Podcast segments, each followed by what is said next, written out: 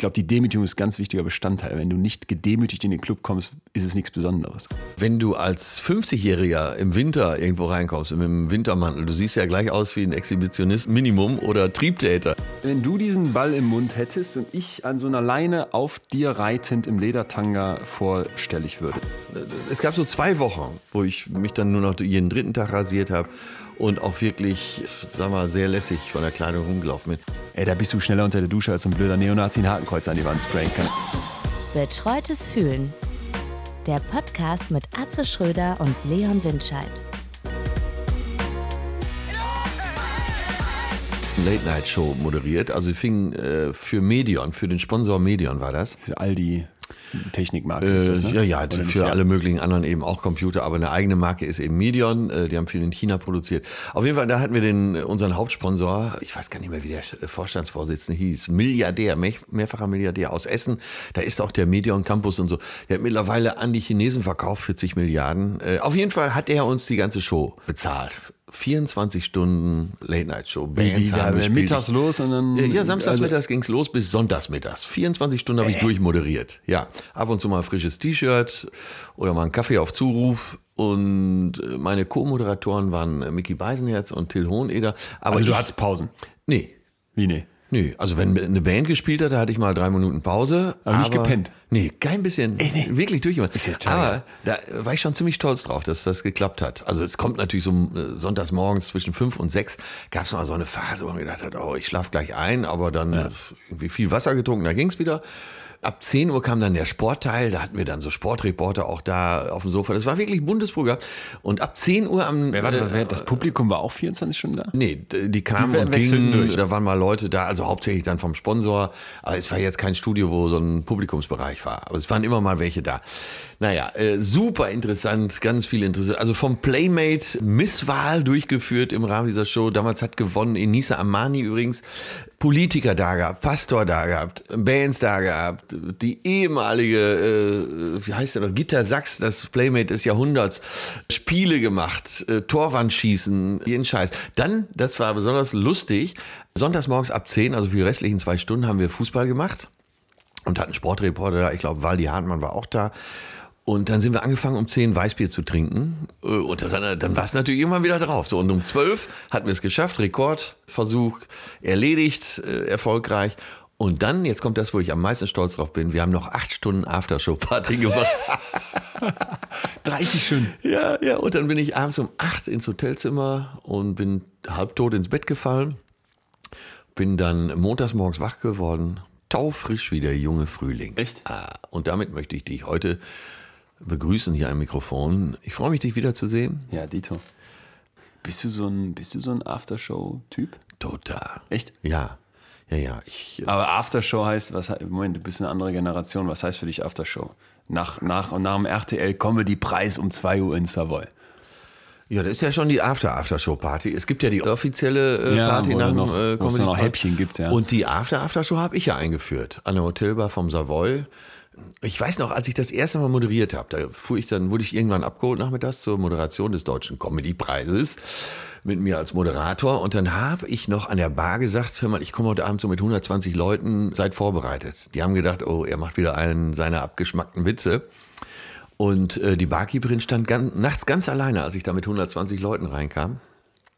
Und mittlerweile ist diese Party Legende, Tradition und Ausdruck der Toleranz zugleich und geht meistens so bis morgens 10, 11 Uhr. Oft waren Mittermeier und ich die Letzten, die da die Theke noch abgeschlossen haben und nicht mehr wegzudenken. Ich war da letztes Jahr tatsächlich, hab dich vermisst. Äh, ich war irgendwie so, eingeladen ich war letztes worden Jahr nicht im da, Sinne ne? von, ja, aber wirklich so eingeladen wie der, ähm, ja, Klatschvieh, wie man sagt, RTL Klatschvieh. Okay, ich wurde in die okay, allerletzte Reihe neben Daniel Danger gesetzt, der übrigens ein überragender Typ ist, so ein 1 Live-Moderator. Ja, guter Typ? Ja, richtig guter Typ, richtig guter Typ. Das war dann auch der einzige Punkt, der für mich den Abend so wirklich lustig machte, weil an, abgesehen davon waren es halt drei Stunden RTL. Ne? Und da muss ich persönlich gestehen, weil hättest du es moderiert, wäre es großartig geworden. So muss ich sagen, saß ich da und als dann das Warm-up losging mit jetzt mal die Oh linke Gott, ja. Hälfte klatscht, die rechte Hälfte klatscht, da habe ich, hab ich gedacht, oh scheiße. Ja, es ist so ein Plastikprodukt geworden. Ne? Früher früher war das noch anders. Ahnung, Äh, äh, mittlerweile findet ja Dienst. Dienstagsabend statt. Das heißt, die meisten müssen morgens auch wieder arbeiten. War, genau, aber diese Aftershow-Party war auch nicht so. Ja, also, und äh, ja, früher war es ja noch donnerstags, also quasi das kleine Wochenende. ja. Und dann blieben auch alle. Und viele gingen dann morgens noch frühstücken und so. Ja, ich kann da auch nichts dafür. Seitdem ich das nicht mehr moderiere, ist auch nicht mehr so gut. Und ich meinte aber, äh, Aftershow-Party, die dann, die ich so erlebe, ist hier in Münster gibt es ja das Fusion. Und das äh, Favela, das das, sind so, ich bin ja so in diesem Club-Business. Wir machen ja hier in Münster. bist auch im Club, Alter. Im, ich bin, ja, fühle mich schon mittlerweile. Also Ja, in Münster 30, ich zumindest alt. dich. In Berlin geht das klar. In Münster fühlst du dich mit 30. Also manchmal sag noch mal, alt. was sind die Clubs hier in Münster? Ja, Favela und Fusion sind so die Clubs, die am längsten offen haben des Nachts. Und das sind so die Elektroclubs. Ne? äh, Genau. Und die haben da, da ist es oft so, ich muss da oft dran vorbei, um zu unserem Schiff zu fahren. Wir haben ja unser, äh, unser Partyschiff. Ah. und dann guckst du noch mal kurz. Da genau, und das liegt da ganz in der Nähe. Und dann bin ich da morgens, komme ich da um 12 Uhr vorbei und dann ist vor dem Favela gerade, wird da langsam zugemacht. Also, ne, von Sagt ihr denn noch äh, Aftershow oder After Hour? After Hour, klar. Okay. Da wollte ich ja darauf hinaus. Und dann geht aber ja dann erst die After Hour los um 12 Uhr. Also zum Beispiel in Berlin die, die wirklich, wirklich noch gut laufenden Läden, was weniger werden, habe ich festgestellt. Ich war letztens Wilde Renate, was mal, als ich nach Berlin gezogen bin vor vier, fünf Jahren, noch so echt mit Schlange und du kamst nicht rein. Da kam ich an, war, war erbärmlich Renate? leer auf dem Samstagabend. Klingt Erbärmlich so ein bisschen leer. wie Stadtsparkasse Münster. Ja, vielleicht sind die mittlerweile einfach zu Äh, aber Berghain läuft nach wie vor. Ja.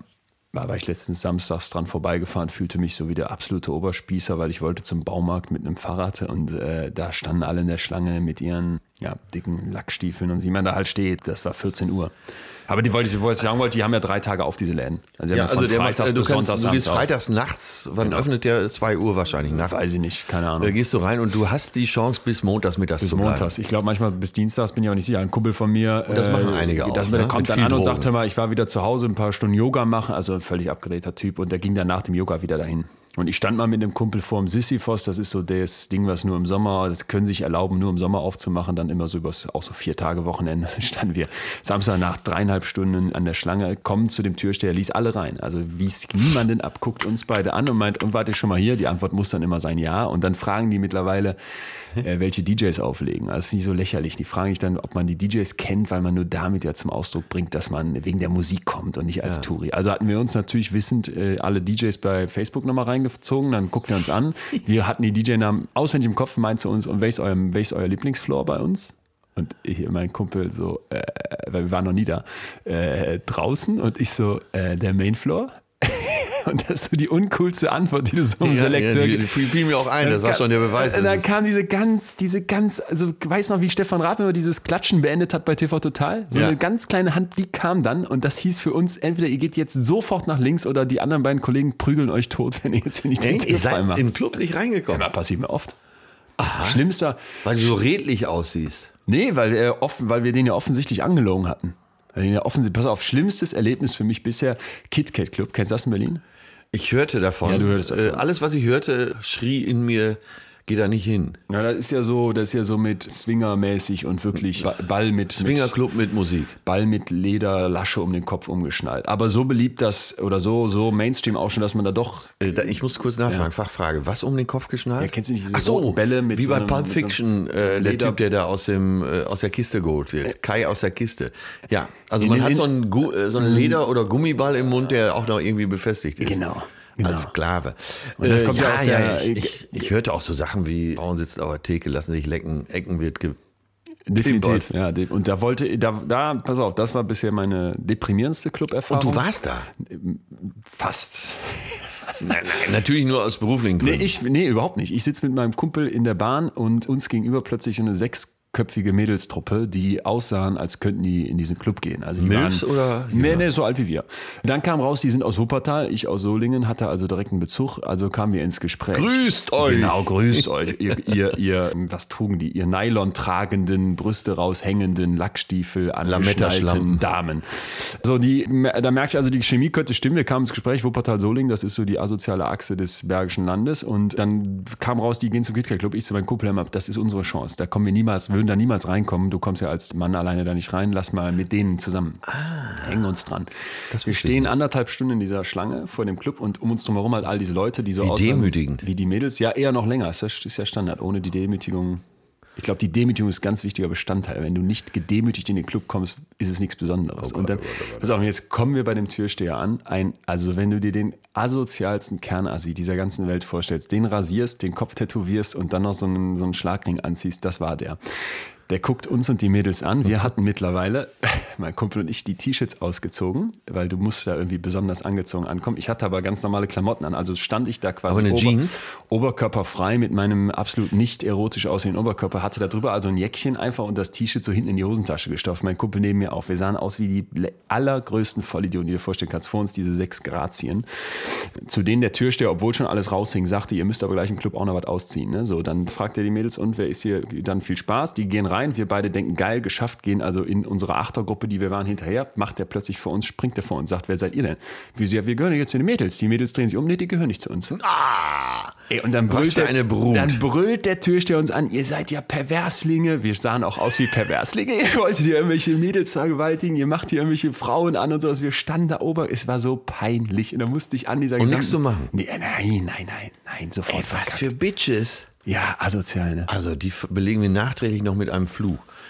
Wie, Und dann warst du fast im Kit, die Nacht, Fast. in der ich fast im KitKat Club war. Und es war so peinlich. ich habe eine Idee. Und zwar, wie wär's denn? Schreibt man KitKat mit äh, zwei K oder? K-A-T, Äh, soweit K- ich ah, weiß. tatsächlich auch mit K. KitKat, ja. KitKat. Ah, Ja, okay.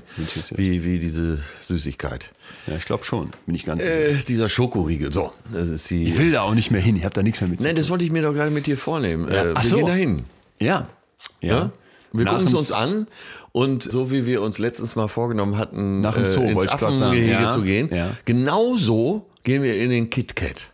Also als würden wir ins Affengehege gehen. Boah. Wenn wir das schaffen, dann haben wir eine Folge. Ich glaub, glaube, wir, wir- haben wir also- 100% Ich Einschaltquote. glaube, weißt du, wie wir das hinkriegen würden, wenn, wenn du diesen Ball im Mund hättest und ich an so einer Leine auf dir reitend im Ledertanga vorstellig würde. Dann Abgemacht. ich traute mich nicht zu fragen, aber so machen wir es. ja, ich, das fuckt mich richtig ab in Berlin. So dieses, du kannst nicht in einen Club gehen im Sinne von, ey, du gehst da einfach hin und willst feiern, sondern du musst immer diese Demütigung haben und Aber ich stelle mich doch nicht anderthalb Stunden. zwei Stunden locker kein Hallo, Problem. Ja, äh, denke ich auch. Äh, Wir sind Promis, spinnst du? Ich nicht. Äh, doch. Ja, ich glaub, wir, gerade wir, wir gehen hinten rum durch die Küche. Natürlich. Heidi Klum ist aus dem Berghain geflogen oder nicht reingekommen. Das war das dann der große, der große Skandal, der das Berghain noch cooler machte. Ja, cool- damals äh, Cool Kids. äh, der coolste Club in Deutschland war ja das P1 in München. Nee, das war immer schon. Nein, nein, ganz früher war der Ganz super früher, cool. okay. Ne? Das ist auch so nicht, ob- schick hier, das ist so Timberland-Schuhe ja und aber das, war, aber das war der coole Club, so in den 80ern. Und dann die Scorpions hatten in der Olympiahalle gespielt und sind dann zum P1 und kamen nicht rein und sagten dann zum Türsteher, ja, wir sind die Scorpions. Und er hat gesagt, ja eben. hat sie nicht reingelassen. Geil. Ja, ja, so aus Türstehersicht lesen sich diese Geschichten ja auch alle ge- wunderbar. ey. der vom Berghain, der ist ja mittlerweile selber Legende. Ja, und der okay, ehemalige vom Ausnahme. P1 hat ja mittlerweile auch schon Ausnahme. äh, ein Buch geschrieben und vermarktet. Daher kenne ich die Story überhaupt, weil er bei Land saß und da das so die hat. lustigsten Stories Ja, ja. erzählt hat. Also der Typ, der mich vom KitKat Club fertig gemacht hat, der hatte tiefgreifende Probleme. Der machte den Job, um Leute fertig zu machen, wie mich. Okay, spätestens jetzt hat er Probleme, das verspreche ich dir, mein lieber. den krallen wir uns. Da schicke ich meine Jungs mal vorbei. Aber es gibt eine interessante Hypothese, die ich mit dir besprechen wollte und die uns zu unserem heutigen Thema, nämlich Einsamkeit, bringen könnte und die mit diesem Club-Ding zu tun hat. Also wir betreiben hier in Münster eben einen Club, wo wir im, in der Firma, die da quasi hintersteckt, zwei Azubis haben. Und der, äh, beziehungsweise drei sogar, aber die, die, die eine ist, glaube ich, duale Studentin. So, und der eine Azubi, der kam ähm, dann zu mir und meinte, als es so darum ging, die ganzen Clubs sterben, die werden weniger voll, ne, was echt überall zu beobachten ist, äh, wo wir uns gefragt haben, woran liegt das? Warum kommen die Studenten nicht mehr? Als wir früher studiert haben, sind wir donnerstags, ging, mittwochs ging es los, donnerstags war dann Bergfest und dann Freitag, Samstag eh Vollgas und heute äh, völlig Klingt alles gut, was du da gerade sagst. völlig gar nicht mehr. Und dann haben wir, hab, kam sind der, sie? Ja, wo sind sie? Und dann kam die Hypothese von diesem Azubi, der sagte, pass mal auf, Tinder ersetzt das. Tinder ersetzt den Club und habe ich noch nie so drüber nachgedacht, aber klar, wo stellst du dich heute da? Ja, irgendwie im Netz. Wo lernst du die Leute kennen? Klar, im Netz. Früher, wenn du jetzt irgendwie zeigen wolltest, ich habe ein neues T-Shirt, ein Mädel, ich habe mir die Haare schick gemacht oder wie auch immer so, du kamst zusammen, dann musst du in den Club gehen. Ne? Da, wo lernst du wen kennen? Ja, im Club oder von mir aus noch in einer Bar. Und das äh, wird genommen, dieses Bedürfnis, diese Notwendigkeit, wenn du das online abwickelst. Und ich fand, das war ein interessanter Gedanke. Das betrifft ja das, äh, die gewerbliche Liebe genauso. Ne? Du hast so wie die Clubs stimmt. sterben, sterb, äh, sterben auch die Saunaclubs und, Sterben und Puffs und so weiter. ja. Weil eben erst äh, erstmal viel über Freiwilligkeit geht. Und dann gibt es natürlich auch viele. Katastrophe. Ja, absolute Katastrophe. Und äh, natürlich Portale, wo, äh, was weiß ich, Reif trifft Jung, Sugar Daddy und so weiter. Jeder bringt, was er hat. Die einen die Schönheit, die anderen das Geld. Jetzt kann man raten, wer was hat. Wobei die ja mittlerweile ganz anders daherkommen, finde ich. Ne? So diese ganzen Plakatkampagnen von, von Parship und so, da ist ja echt so, dass du denkst, ist ja immer dieses, diese Online-Bordelle, die behaupten, alle elf Minuten verliebst du dich, aber das kleinste Abo hat sechs Monate Laufzeit und kostet 59 Euro im Monat. So, das ist, finde ich, gar nicht mehr so was Anrüchiges. Das ist so völlig normal. Nee. Ich Parshippe jetzt. Das Ja, ist ja, ja, die Werbebotschaft schlechthin. Ich glaube, der ist mittlerweile auch gesellschaftlich total akzeptiert. Glaub. Und selbst Tinder, äh, Selbst Tinder, genau. gilt der- ja mehr oder weniger als normale Dating-Plattform. Komplett. Alle schreiben ja keine One-Night-Stands, hörte ich. Ich bin nicht bei Tinder, wahrscheinlich bin ich zu alt dafür. Aber ich habe mich mal probeweise bei Parship angemeldet und äh, ja, habe ein ganz schickes Foto von mir genommen. Habe mich als Dr. Thomas Schneider angemeldet. Mit einem echten Foto. Warte, du laberst.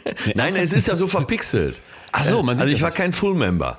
Ne? Ich Ja, habe nicht okay. bezahlt. Ich wollte nur mal gucken, mal- du kriegst dann Zuschriften. Dr. Thomas Schneider. Und dann geht's aber nicht weiter. Du kannst dich nicht mit jemandem Da treffen, weil da, und Ja, zu, ja, für die Durchschaltung und für die Auflösung äh, deiner Fotos müsste man.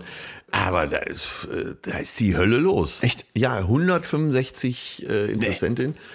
Habe sogar mein echtes Alter angegeben und da waren echte Granaten dabei. Also. Von Architektin, Zahnärztin bis hin zur Psychologin. Aber vielleicht waren das auch so. Faker wie du, die sich gedacht haben, ich guck mal nach. Ja, wenn zwei Faker aufeinander treffen, dann wird's ja besonders schön. Hattest ne? du schon mal so ein Blind äh, Man sagt ja auch, wenn der Schnapper den Schnapper schnappt im Geschäftsleben. Hast du das schon mal gehabt, so ein, so ein, so ein Nein, nein, ich habe Nee? ich hab tatsächlich noch nie, ich war noch nie Full-Member auf so einem Portal wie Elite Nö, kann ja auch, gab's ja auch früher Aber äh, ich, ich bin ja eh sehr kontaktfreudig, von daher, wenn ich jemanden suchen würde, würde ich zu Pick und Kloppenburg in die Damenoberbekleidung und sagen, die Bluse steht Ihnen aber gut. Fertig. Also Leute, geht nicht mehr in die Clubs, geht zu Pick und Kloppenburg, Karstadt und sonstigen Ausstattern. Ich habe letztens so eine Analyse gesehen, irgendwie hatten die äh, von Tinder die 30 erfolgreichsten Profile veröffentlicht. Also die, ja, die, bei Tinder wischst du ja nach links für weg und nach rechts wer für hat die veröffentlicht? Like. Äh, Tinder zusammen mit irgendeiner Zeitschrift, Vanity Fair oder weiß ich nicht, irgendwie so eine, so eine das Klatschding. interessiert mich. Äh, War, fand ich auch interessant, weil ich mir die dann natürlich äh, sofort angeguckt habe und ich stellte folgendes fest, die waren natürlich alle, es waren jetzt keine dicken, dicken Walrösser, die irgendwie aussahen, als, als hätten sie als Kind zu nah an der Wand geschaukelt, aber die waren auch alle nicht, und das fand ich dir so das, was sie verband, die waren alle nicht perfekt, weißt du?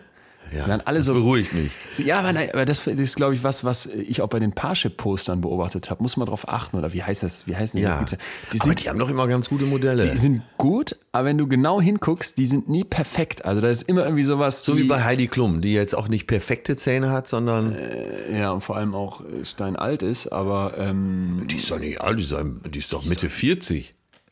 Ich bitte dich. ja, okay. Für dich. Für Also ich, ich bin näher dran als du, Für okay. Bill Kaulitz eine, eine Heißt eine der Mutter. noch Kaulitz oder Keine heißt der Ahnung. Klum? Sie heißt ja jetzt Tom Kaulitz. Klum? Sie heißt Ach, Kaulitz. die Kaulitz moderiert jetzt Germany's Next Top Model. Germany's Next Top Ah, Model bei Heidi Kaulitz. Aber war, war, war, fand ich halt insofern interessant, als dass diese Tinder-Leute eben aus meiner Sicht alle immer so ein bisschen an der Perfektion vorbei war. Und ich glaube, das ist der Reiz bei Tinder, dass es eben so eine Authentizität hat, also was echtes. So, wenn du jetzt das perfekte, makellose Gesicht da reinhältst, glaube ich, denkst du entweder fake oder irgendwie die, diese Person ist zu schön. Also echte Schönheit ist ja was, glaube ich, so knapp dran vorbei ist. Weißt Ja, du, wie, dieser, ja. wie dieses Muttermal im Gesicht. wo- Ja, leichte Marke. Ne? Leichte das. Und das ja. hatten die alle. Und das fand ich interessant. Aber wir kamen drauf, weil, glaube ich, man sich mal fragen muss bei diesem Thema Einsamkeit und Clubs und diesem Bedürfnis von Leuten, ja, sich irgendwie zu treffen und das heute übers, eben übers Internet irgendwie effizient abzuwickeln ob sich da was verändert hat. Und ich glaube das schon, weil, weil alle, alle so diese großen Zahlen oder England, wo es jetzt ein Loneliness, ein Einsamkeitsministerium tatsächlich gibt. Ne? Ja, Äh, da hast du schon mal von erzählt. das ist doch- Sag doch mal, das ist eine. Ja, pass auf, also das, war noch zu den, zu den Zeiten von Theresa May, das gibt's jetzt also schon eine gewisse Zeit lang. Die haben halt erkannt, auf der Insel gibt's irgendwie, ich weiß nicht, vier Millionen Leute oder sowas, die regelmäßig so einsam sind, dass die da kaputt gehen. Ne? Und dann haben Und die das ein ist eine Ministerium. Zivilisationskrankheit Das ist eine. Zivilisationskrankheit. Dann haben die ein Ministerium eingerichtet, das helfen soll, das in den Griff zu kriegen. Und tatsächlich so kannst du jetzt mal ganz vereinfacht sagen, Einsamkeit, also wirklich so, muss man vielleicht mal kurz definieren, ist, Einsamkeit ist das Gefühl, dass dir gute soziale Kontakte fehlen. Ja, also das Gefühl, dass du Mit Schwerpunkt eben auch auf gute. Genau. du kannst ja soziale Kontakte haben, die aber im Prinzip irgendwie, ne, weiß nicht, du kannst viel mit deinem Chef rumhängen, denkst aber jeden Tag ist ein Arschloch, dann kannst du einsam sein. Und dieses Fehlen ist so schädlich wie Rauchen. Also alle diese großen Statistiken, die du hast, die zeigen, ey, Einsamkeit macht wirklich kaputt. Das Einsamkeit ist das neue Rauchen. Einsamkeit ist das neue Rauchen, gut, ja. ja. ja. Aber äh, früher galt ja, ich, äh, der äh, beliebteste Gedicht der Deutschen ist Stufen von Hermann Hesse. Und er hat ja auch den Steppenwolf geschrieben. Und ja. da kommt ja eben, kommt ja eben drin vor, Einsamkeit als Chance. Und das sieht ja keiner mehr so. Pass auf, da es ist interessant, weil ich glaube auch, dass bei dem Steppenwolf das eben was anderes ist als Einsamkeit. Einsamkeit ist also wirklich dieses Gefühl, es, sind kein, es gibt keine guten Kontakte. Es ist ein Gefühl. Ja, Die Welt hat mich vergessen. Genau. Dann gibt es aber was anderes, was oft verwechselt wird. Und das finde ich ist was, was, was man sich unbedingt mal klar machen muss, nämlich Einsamkeit versus Alleinsein. Ja. Also Alleinsein ist nämlich kein Gefühl, sondern wird in der Psychologie betrachtet als ein Umstand, ein Fakt. Ein mhm. Alleinsein heißt einfach nur, ich bin ganz alleine, ist kein anderer da. Aber du kennst vielleicht Leute, die sind 20, 30 Jahre lang verheiratet, haben Kids, wohnen irgendwie alle da, ne, sind gut angebunden, haben einen Job und so, fühlen sich aber einsam. Also, oder du ziehst als neuer alleine in eine Großstadt, in eine anonyme Großstadt, bis unter Millionen Menschen, aber einsam. Und das ist was ganz anderes als Alleinsein. Und das ist was, was ich glaube, was ganz wichtig ist, dass man sich das mal klar macht. Denn dieses, das stelle ich bei mir immer fest, es gibt durchaus Momente, da fühle ich mich einsam, obwohl ich so eigentlich mich als ganz gut angebunden bezeichnen würde. Aber gerade letztes Wochenende waren irgendwie Kumpels von mir nicht da und irgendwie hatte keiner so richtig Zeit. Da war ich Samstag und Sonntag, äh, komplett habe ich mich richtig, richtig einsam gefühlt. Und hast dich ne? abgelenkt? Ja, ich musste mich ablenken. Ne? Ich bin dann in die, in die Sauna gegangen, habe da rumgechillt, den ganzen Tag gelesen, viel, viel iTunes gehört und sowas. Äh, Sonntag dann auch wieder angefangen plötzlich zu arbeiten. Ne? So, da dachte ich, ja, ich habe habe eh nichts zu tun. Und ich glaube, das ist, das ist der zentrale Punkt, wo es aus dem Ruder gerade läuft. Die Leute fühlen sich einsam und können aber gleichzeitig das Alleinsein nicht mehr aushalten. Also, verstehst du, was ich meine? Ja, weil man, weil man nicht trainiert darin ist. Weil man nicht, weil man immer andere verfügbar hat. Wenn ich auf Tour bin, habe ich ja immer wieder, das ist natürlich klar, das Luxus einsam sein oder allein sein. Immer wieder so Phasen, wo ich in fremden Hotels bin und keine Sau kenne und so. Ich genieße das dann eher, beobachte aber auch so Situationen, wo ich denke, naja, eigentlich, eigentlich bist du jetzt einsam und dann bin ich das weiter für mich. Stell mir vor, ich würde jetzt in dieser Stadt neu leben und was würde ich tun? Also oh. irgendwann wird mir sicher irgendwann einfallen, aber mir fällt das in Großstädten am meisten auf, dass man komischerweise, obwohl die große Stadt ja voll ist mit Menschen, da am schnellsten vereinsamen könnte weil ja alle aneinander vorbeilaufen. Ich könnte in so einem Hauseingang liegen, wahrscheinlich wochenlang, Mega. und keiner würde mich, würde mich beachten. Und das fällt mir in Großstädten immer so extrem auf, wie alle aneinander vorbeilaufen. Ich komme ja vom Lande, da achtet man noch etwas mehr aufeinander. Äh, also wenn, äh, wenn ich drei Tage meine Nachbarin nicht gesehen habe, dann würde ich schon mal gucken, was ist denn mit der? Und würde so hintenrum so mal an die Wohnzimmerscheibe klopfen. Aber in Großstädten machst du sowas ja nicht. Nee. Und ich, also, und, äh, da muss man sich mal vor Augen führen, dass Einsamkeit eben, wie gesagt, so, das nimmt Einfluss auf, dass du dich nicht mehr richtig ernährst. Da nehmen die Herzkrankheiten zu. Also im Schnitt kannst du sagen, zehn, äh, Einsamkeit stirbst du zehn Jahre früher. Wenn du dich einsam fühlst, gehst Aber du. Aber ist es auch eine Frage der Disziplin? Gehst du zugrunde, wie meinst du das? Ja, dass man sich selber in den Arsch tritt und, ah, ja, und was ja. unternimmt. Ja, das finde ich, das ist, genau. Das ist ich, war in, äh, ich war in Madrid einen Monat lang, um Spanisch zu lernen. So, jetzt, jetzt, kannst du mich ja schon ein bisschen einschätzen. ich war drei Tage ja. in der Sprachschule. Hast und mit dann, Aceitunas geschmissen und dann nur noch Sangria gesoffen. Äh, ja, auf jeden Fall habe ich mich so ins Partyleben da gestürzt. Äh, und zwar jeglicher Art. Naja, trotzdem blieb ich natürlich einsam, weil ich nicht in diesem einen Monat ja. tiefgehende Freundschaften finden konnte. Das ist auch gar nicht so lange her. Ich glaube drei Jahre. Das heißt, ich war auch schon über 50. Und das ist schon komisch, wenn du als du irgendwo reinkommen würdest, als fast noch Student, optisch eben nicht 50, dann äh, akzeptiert man dich ah, so, ja. du wirst so assimiliert.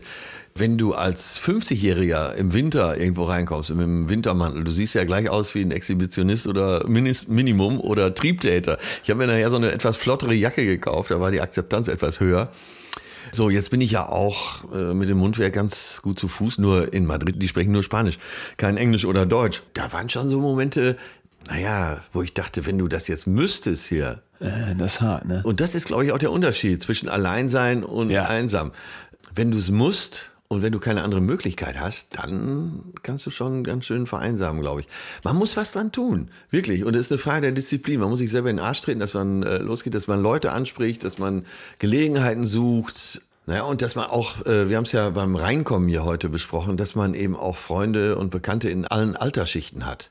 Ah, du vielleicht eben auch ungewöhnlich viele Ältere und ich ungewöhnlich viele Jüngere. Und da gibt es ja immer mal Verbindungen, die man auch dann an einem einsamen Sonntagnachmittag anrufen kann. Das stimmt. Ich glaube auch dieses Verteufeln so von so Sachen wie Tinder oder äh, Dating-Plattformen und sowas. Einerseits, ja klar, verändert das die Strukturen, die Clubs werden leerer, andererseits dann sind die Clubs halt leerer. Vor 50 Jahren hätte keiner die Idee gehabt, dass es einen Club gibt oder man sowas brauchen könnte. Ich ja. denke, sowas bewegt und verschiebt sich immer. Ne? Aber sitzen die zu Hause? Cocooning ist das, glaube ich, ne? wenn man sich so zu Hause sich, einigelt. Es gibt in äh, Japan so ein Phänomen, Hikikomori heißt das. Äh, klingt ein bisschen äh, wie Sushi, aber das ist tatsächlich ein Phänomen, das in Japan immer mehr Menschen betrifft. 540.000 Leute leben da mittlerweile in ihren Wohnungen und verlassen die überhaupt nicht mehr. Also die sind komplett abgeschottet und das werden scheinbar immer, immer mehr Menschen, die diesem Hikikomori-Phänomen ja, zum, zum Opfer fallen, würde ich fast sagen. Obwohl sie es ja freiwillig entscheiden, kann. Also kann gehört dies äh, zwangsläufig dieses Messi-Sein dazu? Nee, gab auch ein paar, wo du so dachtest, naja, Limit, aber kannst dir vorstellen, wenn du dann in so einer Wohnung lebst und du gehst, die gehen nicht raus. Die gehen, die lassen sich das Essen dahin liefern, äh, telefonieren so die allernötigsten Sachen ab und ansonsten bleiben die da drin. Die ja, haben Marlene also so Dietrich äh, hat ja die letzten 20 Jahre dann ihr Apartment in Paris auch nicht mehr verlassen. Nee, ohne Messi zu werden. Oder ja. fällt mir noch ein, der Altlude Wolli Köhler, der maßgeblich auf der Reeperbahn da am Entstehen des äh, Rotlichtmilieus beteiligt war, der äh, ganz kurz die interessante Geschichte angerissen. Er kam als, äh, aus Chemnitz, mehr oder weniger als Maler, nach Hamburg äh, in den 60er Jahren, als die Beatles zum ersten Mal da spielten. Das war so die Zeit. Da, damals waren so die Loddel, die äh, Zuhälter waren auch gleichzeitig Kunstmäzene oder selber Künstler. Und es war so alles, ne? die Freigeister vermischten sich viel mehr. Gerade so Bereich große Freiheit, wo es ja eigentlich auch herkam. So, und der hatte sehr viel Geld gemacht. Und so Ende der, ne, oder Mitte der 80er merkte er, hier geht nicht mehr viel, hat seine Millionen genommen, ist nach Costa Rica ausgewandert äh, ein Loddel-Freund von ihm ist auch nach Costa Rica ausgewandert, damit er, äh, sich der Wolli nicht so einsam fühlt. Die haben so am Strand zwei Häuser nebeneinander gehabt, haben zehn Jahre fast jeden Tag gefeiert, bis es dem Staat Costa Rica zu viel wurde. Die haben die beiden enteignet, auch sämtliche Konten eingefroren. Die kamen mittellos zurück, haben dann noch ein paar Jahre gekellnert. Und Wolli Köhler hat seine Wohnung, glaube ich, die letzten neun Jahre seines Lebens nicht mehr verlassen. Echt? Wurde aber immer wieder besucht von Rocco Schamoni, der uns das schöne Buch Dorfpunks beschert hat. Und Rocco Schamoni hat ein Buch darüber geschrieben, Große Freiheit. Also das nur mal so als kleiner Tipp nebenbei. Aber hat auch dann die Wohnung einfach nicht mehr verlassen, weil er gesagt hat, ich habe alles vom Leben gehabt, ich bleib hier, ist nicht ja, das ist ja eine freiwillige, freiwillige Entscheidung. Meinst du, der war einsam? Vielleicht ja nicht. Ja, auf die Frage wollte ich gerade hinaus. Weil das taucht jetzt immer wieder auf, wenn wir das so schildern. Wenn du freiwillig sagst, und ich glaube, das ist dann genau der Unterschied, wenn du freiwillig sagst, ich bin alleine, ne, wie ich bleibe in meiner Bude, ist, muss das nicht Einsamkeit sein. Also ich glaube, dass man, dass wirklich die, die, die Kunst darin besteht, Alleinsein zu ertragen. Und ich glaube, dass, dass das auch ein Schlüssel sein kann, um Einsamkeit zu überwinden. Weil ob du, ob dir wirklich jemand fehlt, Ne? Also ob du zu wenig Kontakt hast, ich glaube, das merkst du erst, wenn du es mal wieder aushältst, alleine zu sein. Sonst hast du dieses permanente, ich gucke durch die, ich scroll mal eben durch Instagram, ich rufe mal irgendwen an, ich höre eine ja. WhatsApp-Nachricht ab oder sowas. Oder auch schon alleine merke ich so, ich habe das Handy in der Tasche, ich könnte wen anrufen. Das verbindet dich ja im Prinzip mittlerweile 24-7. Und genau. deswegen bin ich überhaupt fast nie mehr alleine, so dass ich im Aber Wald das müsste doch eigentlich wäre. dazu führen, wenn man das, äh, die Argumentation weiterführt, dass man sagt, es müsste keiner mehr einsam sein, weil du doch über soziale Net Netzwerke, wie der Name schon sagt, dich sozial verbinden kannst. Weil das dann für mich die Frage, kann denn jetzt irgendwie ein blödes Emotikon eine Umarmung ersetzen? Und ist das wirklich so eine Tiefe, die ich da bekommen kann? Also ich merke zum Beispiel immer, wenn ich mit, wenn ich, wenn es irgendwie so konfliktreich wird, wenn es irgendwie um Streit geht und du versuchst das per WhatsApp zu regeln, das eskaliert nach fünf Minuten, weil du verstehst nicht, was der andere sagen möchte. Ja. Liest du dann so, wie du meinst, dass der andere ne, es denkt, aber natürlich liest du ihn so, wie du ihn denkst und es schaukelt sich hoch. Und ich glaube, dieses, das zeigt eigentlich, dass so eine echte Kontaktaufnahme, eine wirklich tiefe Verbindung mit sowas nicht gehen kann. Was ist denn, sagen wir mal, äh, ich sage jetzt das böse Wort wieder, Facebook. Du schreibst als älterer Mensch, wer hat Bock mit mir zu telefonieren? Bitte persönliche Nachricht. Super, super. Das ist super. Und das, das, das finde ich auch genau der, den Unterschied, den man machen muss. Mein Opa, der war auch die letzten Jahre seines Lebens eigentlich nur noch zu Hause. Klar, der konnte mal dann mit dem Rollator rumfahren oder wurde mal zum Arzt gekarrt und ganz am Ende war der dann im Altenheim. Aber das war für mich echt so eine Zeit, wo ich gedacht habe, ey, so nicht, so nicht, weil der war schlichtweg einsam. Der hatte keine Kumpels mehr, die waren alle gestorben. Ne? Meine Oma ist auch zwar kurz vorher aber gestorben, aber am Ende waren die auch nicht mehr, die waren dann quasi im Altenheim gefühlt getrennt, weil der eine war im Altenheim, der andere war zu Hause so und wie schrecklich. Das war wirklich das, wo ich echt dachte, so, der hat nur noch uns und meine Mutter, die sich echt aufopferungsvoll gekümmert hat. Aber wenn der, wenn ich dann mir denke, ich wäre in seiner Situation jetzt in 40 Jahren oder 50 Jahren und würde dann da sitzen, ja, dann wüsste ich halt, ich brauche nur mein iPad zu zücken und kann mal rumfunken. Ja, ich schreibe mal rein, ey, wer hat mal Bock zu telefonieren? Ja. Deswegen glaube ich, dass das was sein kann, wo wir eine Chance drin sehen. Aber das Wichtige ist immer, dass diese Technologie nicht die Endstation ist, sondern so eine Durchfahrtsstation. Du musst ja, das du musst sie benutzen, um irgendwo ja, hinzukommen. Das meinte ich auch eben mit Disziplin. Ja. du, also wenn du es dann nicht hast, dann kannst du dich ja in äh, rasieren, duschen und in die Stadt gehen. Okay, klar, für so Menschen wie uns, die immer mal einen flotten Spruch auf den Lippen haben, ist das leichter als für introvertierte Menschen. Da ist es schwer, aus der Ecke rauszukommen. Hast du, hast du, fühlst du dich denn manchmal einsam? Du hast jetzt gesagt, so auf Tour im Hotel mal, das kann ich nachvollziehen, aber auch mal so größer gedacht?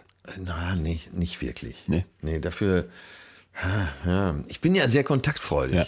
Von daher, also wenn ich irgendwo ganz fremd bin, dann spreche ich mal jemanden an. Nur in Madrid ist es mir so aufgefallen, weil ich Spanisch noch nicht konnte. Ja. Und wie, wie soll ich auf die Leute zugehen, wenn ich keinen, wenn ich deren Sprache nicht spreche? Im Türkischen sagt man ja auch eine Sprache, ein Mensch. Und das stimmt ja auch. Und da habe ich wirklich teilweise Momente gehabt, wo ich einsam war, habe das nicht negativ bewertet, sondern positiv für mich. Aber es war durchaus Einsamkeit, ja. Krass. Ja. Glaub, also ich glaube wirklich, dass wir da, wenn das einen jetzt noch nicht betrifft, etwas haben, wo, was mir auch wirklich Angst macht. Also so im Alter einsam sein, das ist echt was, wo ich viel mehr Angst vor hätte, als im Alter arm zu sein. Und da, da kommt bei mir echt Geht immer. teilweise Hand in Hand. Das mag Hand in Hand gehen, das ja. glaube ich auch. Aber grundsätzlich denke ich echt so, meine größte Sorge wäre wirklich, dass da, dass da keine anderen Leute mehr sind. Und, und, und vor allem, wenn ich mal eben angucke, ich habe das letztens mal gelesen, in den USA gibt es jetzt Leute, die rufen den Notruf, um einfach mal wieder mit wem zu sprechen. Also sie rufen bei der Polizei, da ist nichts, aber ich wollte mal wieder eine Stimme hören. ja, oder so Hotlines, ne? Oder Hotlines. Krankenkasse oder. Wie, wie weit und denken sich da? irgendwas aus. Wie viele Leute werden zum Arzt rennen, nur um mal zu sagen, ey, ja. ich hab mal wieder. Ja, ne? deshalb ist montags auch so viel beim Arzt los. Ne? Bin, mal wieder an den Nüssen rumspielen lassen. Sie haben also, nichts. Ach, Herr Doktor, wissen Sie, ich habe gedacht, im Fernsehen läuft nichts Vernünftiges. Komm ich Meine Freunde sind alle in Urlaub. Da habe ich gedacht, ich gehe mal zu Ihnen. Hast du, die, äh, hast du dieses Phänomen Gongbang mitbekommen? Nee. Nee? Gangbang ist klar. Äh, Gong, ah. Gongbang bin ich jetzt total Also hier lernt man doch immer wieder Ja, Neues. ich bringe, bring, versuche natürlich dir was. Gongbang. Ja. Pass auf, es ist weniger äh, erotisch leider, als man denkt, aber drum nicht äh, weniger absurd. YouTube-Videos, wo sich Leute dabei filmen, wie die stumpf alleine am Schreibtisch sitzen und dreieinhalb Stunden lang lernen das laden die dann hoch und ich habe mir das meistgeguckte mal angeguckt, 850.000 Views, also echt schon viel. Wie kaputt. Ey, pass auf, sein. und dann hockst du dich hin und guckst dir, um selber zu lernen, parallel auf deinem Laptop dreieinhalb Stunden jemand anderen beim Lernen an. Weißt du, was ich meine? Du, du setzt dich hin, lernst ja. dein Zeug und hast den und Laptop das parallel gekauft. Ja, äh, mich jetzt nicht, aber scheinbar so viele Leute. Vielleicht sollte ich das mal probieren, beim Gitarre üben. Ja, ich fand das, ich fand das absurd. Also ich, ich kenne das, wenn, äh, als ich für die Klausuren lernen musste, bin ich immer gerne in die Bib gegangen. Also unimäßig so, dass du sagst, ey, du versauerst jetzt nicht acht Stunden am Tag. Das sind ja krass, diese Klausurenphasen im Bachelor-Master-System sind wirklich, du musst drei Monate lang gefühlt durchkloppen, jeden Tag acht Stunden lernen. Du warst ja. in der Bib? Ja, dann gehe ich in die Bib und setze mich ja. da lieber hin, äh, lese kein einziges Buch, was da steht, sondern sitze da einfach nur in meinen Klamotten, weil hier ist, da sind andere. Ne? Es, gibt, okay. es gibt das Phänomen des Lernsterns. Ich weiß nicht, ob du das schon mal gehört hast. Das ist also so jemand, der, der zur selben Zeit wie du da lernt, zufällig, den du nicht unbedingt kennen musst, aber der immer kommt und der im Idealfall natürlich das andere Geschlecht hat, dich noch erotisch anzieht oh, und äh, ja. dich motiviert. Dich motiviert da morgens, dich ein bisschen schick zu machen und äh, nicht einsam zu Hause zu versauern, sondern eben da, da zusammen zu lernen. Und das ist, glaube ich, vielleicht so ein bisschen das, was psychologisch hinter diesen Videos steht. Anders kann ich mir das nicht erklären. Ja, aber was ist der, was ist der Punkt, der dich so versauern lässt zu Hause? Weil eigentlich musst du ja voll gegensteuern. Sagen wir mal, du wirst jetzt, du bist arbeitslos geworden, Freunde von dir sind weggezogen, du bist jetzt äh, alleine in dieser Stadt. Gerade dann musst du ja Gas geben und mit äh, und vernünftig zum Friseur, jo. dich rasieren, dir gute Klamotten anziehen, also dich positiv ausstrahlen. Und der Punkt ist ja der, dass gerade diese Leute sich gehen lassen sich eben nicht mehr rasieren, nicht regelmäßig duschen, zu Hause vermüllen. Und da liegt der Hase am Pfeffer. Warum gibt es einen Antrieb, keinen Antrieb zu haben? Schaukelt sich hoch. Ich kann mir das Weil's dann nur als egal ist. Spirale vorstellen. Ne? Also zum Beispiel, um eine Depression zu erklären, ist ein ganz, ganz wichtiger Anteil, dass man halt sagt, pass mal auf, du kommst in eine Art Spirale rein. Also am Anfang sind die Leute noch, wenn du dann mit dieser Diagnose nach Hause kommst, erstmal uff, ne? aber wenn es gut läuft, äh, bringt man dir natürlich so ein bisschen Hilfsbereitschaft dann entgegen. So, du bist krank, ja klar, dann pflegen wir dich. Ne?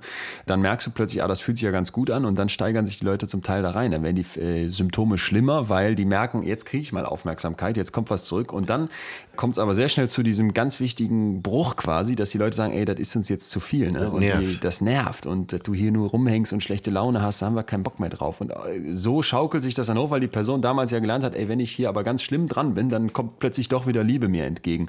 Und ich glaube, dieses Hochschaukeln hat man in ganz vielen von diesen ja, psychologischen Phänomenen und dann psychischen Krankheiten, die entstehen können.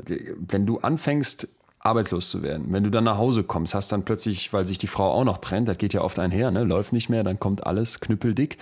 Dann hast du plötzlich morgens den Moment, wo du sagst, immer ich rasiere mich nicht mehr, dann fängst du an, da rumzuhängen. Und ich glaube, so schaukelt sich das hoch. Ich Du glaube, musst dann dich zu einfach sagen, nicht, äh, du kannst den Jogger anlassen, weil du eh nicht mehr vor die Tür gehst. gefühlt, Ja. gefühlt. Und dann, glaube ich, da wieder rauszukommen. Ja, kann man schlecht nachvollziehen, aber ich will auch nicht so arrogant sein, dass mir das nicht passieren könnte. Ich hatte mal eine ganz kurze Phase in meinem Leben, wo ich arbeitslos war. Naja, was man bei mir so, ich bin ja im Prinzip immer noch arbeitslos.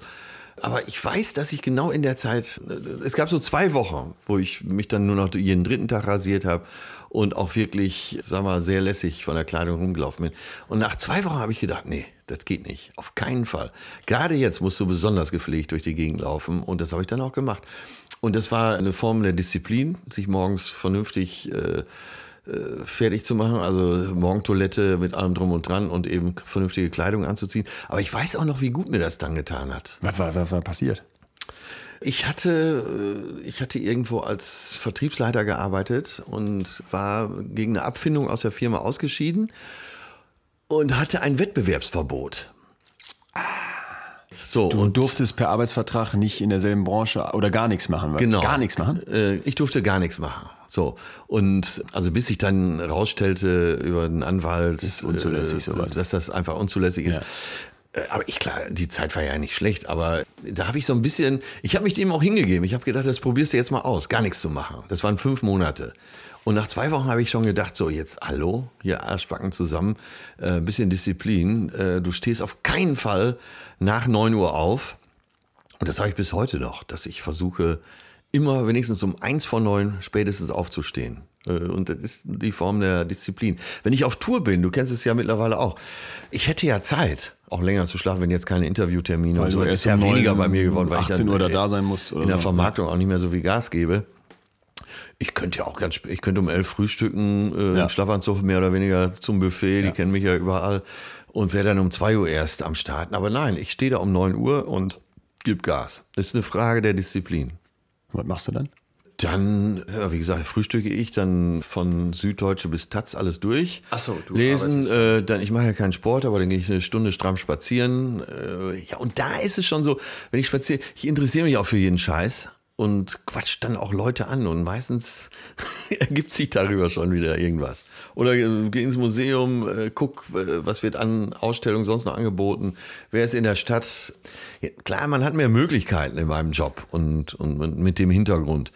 Aber man muss sich selber in den Arsch treten.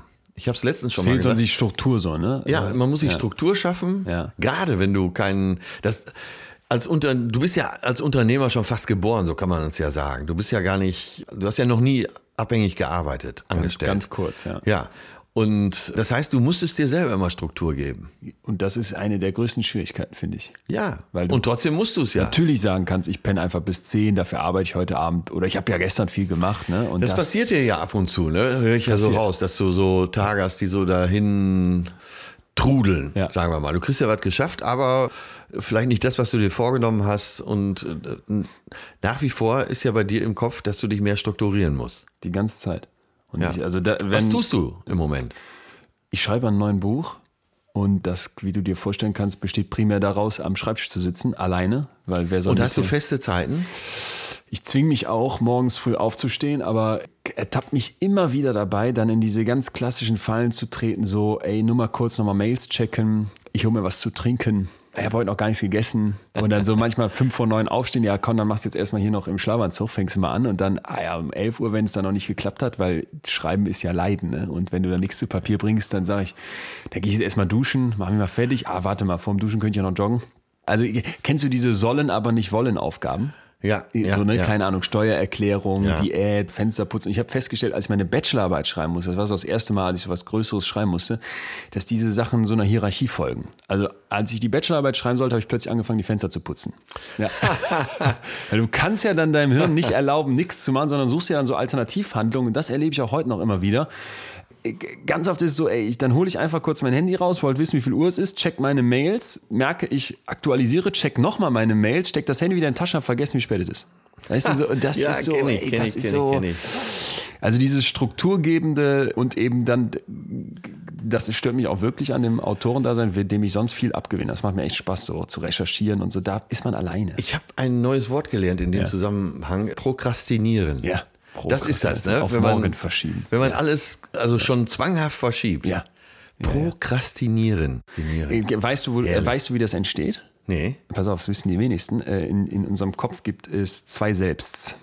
So, ich habe da mal nachguckt, im Duden gibt es gar kein Plural von selbst, weil man ja davon ausgeht, nur der Mensch mit äh, multipler Persönlichkeitsstörung hat vielleicht zwei selbst, aber tatsächlich gibt's- selbige. zwei selbige gibt es in jedem Kopf. Und zwar kannst du dir so vorstellen, so eine Art ähm, Hier und Jetzt selbst in dem Moment, in der Gegenwart und so ein Future selbst. Wo du dich äh, In der Zukunft. wähnst. Ja, in der Zukunft. eher so, wo du hin willst. So ein Ideal Self Ja, nennt man das okay. auch. Äh, Und zwischen den beiden äh, herrscht Krieg. Da kannst du dir so vorstellen, dass äh, Future selbst wird gern ein paar Speckröllchen weniger im nächsten Sommerurlaub am Strand sitzen für die Selfies und das hier und jetzt selbst lacht sich kaputt, wenn auf so einer Rittersport steht, wieder verschließbar. äh, und dann dachte ich, Zeit meines Lebens, du musst die mh, zusammenbringen. Also du musst Frieden schließen, weißt du? Du musst irgendwie dem, das Future selbst und das hier und jetzt selbst verbinden. Und das äh, ist ein Trugschluss. Das funktioniert nicht. Der, der Trick um Prokrastinieren, um dieses Aufschieben zu umgehen, ist, dass du deinem Hier und Jetzt selbst diese Impulse nehmen musst, äh, mal eben das zu machen, da noch hinzuspringen und so eher diese größeren Ziele der Zukunft ins Visier zu nehmen. Und das geht mit einem, mit einem wunderbaren Trick aus der Sozialpsychologie. Jetzt zwar, aufpassen, liebe Hörer. Jetzt aufpassen. Jetzt kommt der Achtung. Trick. Das Richtige tun aus dem falschen Grund. Also du musst deinem Hier und Jetzt selbst irgendeinen Grund geben. Der Grund ist dann egal, um das zu tun, was die Zukunft will. Und da gibt es das fantastische Beispiel äh, des Weckers Snooze and Lose. Ja. Ja, kennst du das? Das ist ja, äh, wer der englischen Sprache mächtig ist, also ein Wecker, der Snooze and Lose mit dem Internet verbunden ist. Und jedes Mal, wenn du die Schlummertaste drückst, geht ein vorher eingestellter Geldbetrag von deinem Konto an eine gemeinnützige Organisation deiner Wahl. Das ist so So, das wäre ja noch gut. Das Konzept. ne? Das heißt, du drückst drauf, hast ein gutes Gefühl. richtig. Also, machst du was? Wenn du, die, wenn du wie ich wirklich Probleme hast, am Morgen aufzustehen, musst du das so einstellen, dass du nicht an eine gemeinnützige Organisation spendest, sondern an die AfD 10 Euro Parteispende. Ey, da bist du schneller unter der Dusche als ein blöder Neonazi ein Hakenkreuz an die Wand sprayen kann. Und, und das ist ja das richtige Tun aus dem falschen Grund. Ah, ja, gut. Und Jetzt damit hab umgehst ich es verstanden.